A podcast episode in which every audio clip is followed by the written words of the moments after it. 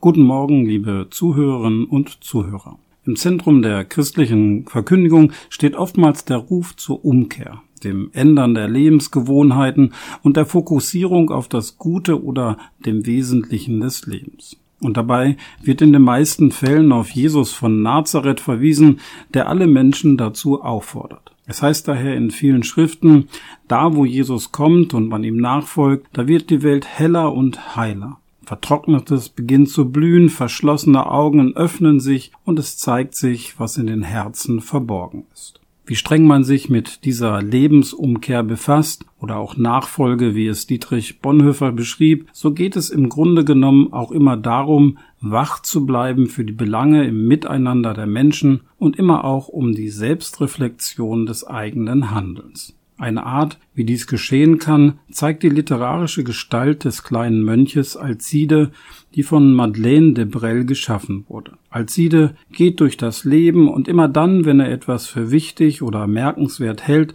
schreibt er es in ein Notizbüchlein, um es festzuhalten und später noch einmal darüber nachzusinnen. Diese Sinn- und Merksätze sind Gedankenblitze eines Gottsuchers, wie der Untertitel des Buches lautet, und sie zeugen von einer eigenwilligen Suche nach und im Sinnen über Gott und über Menschen, das genauso auf Sie oder mich zutreffen könnte.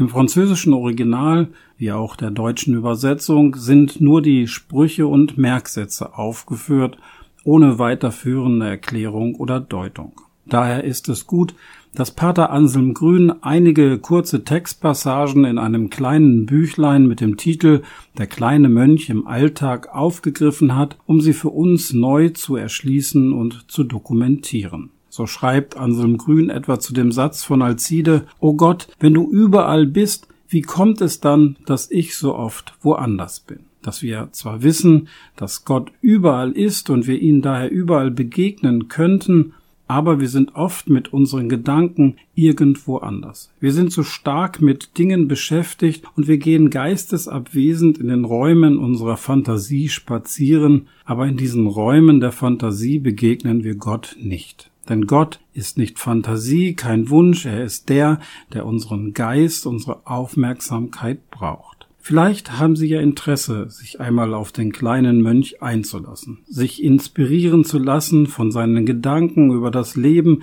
die Menschen und das Drumherum. Ich zumindest habe Freude daran gehabt. Ich wünsche Ihnen eine gute und behütete Zeit.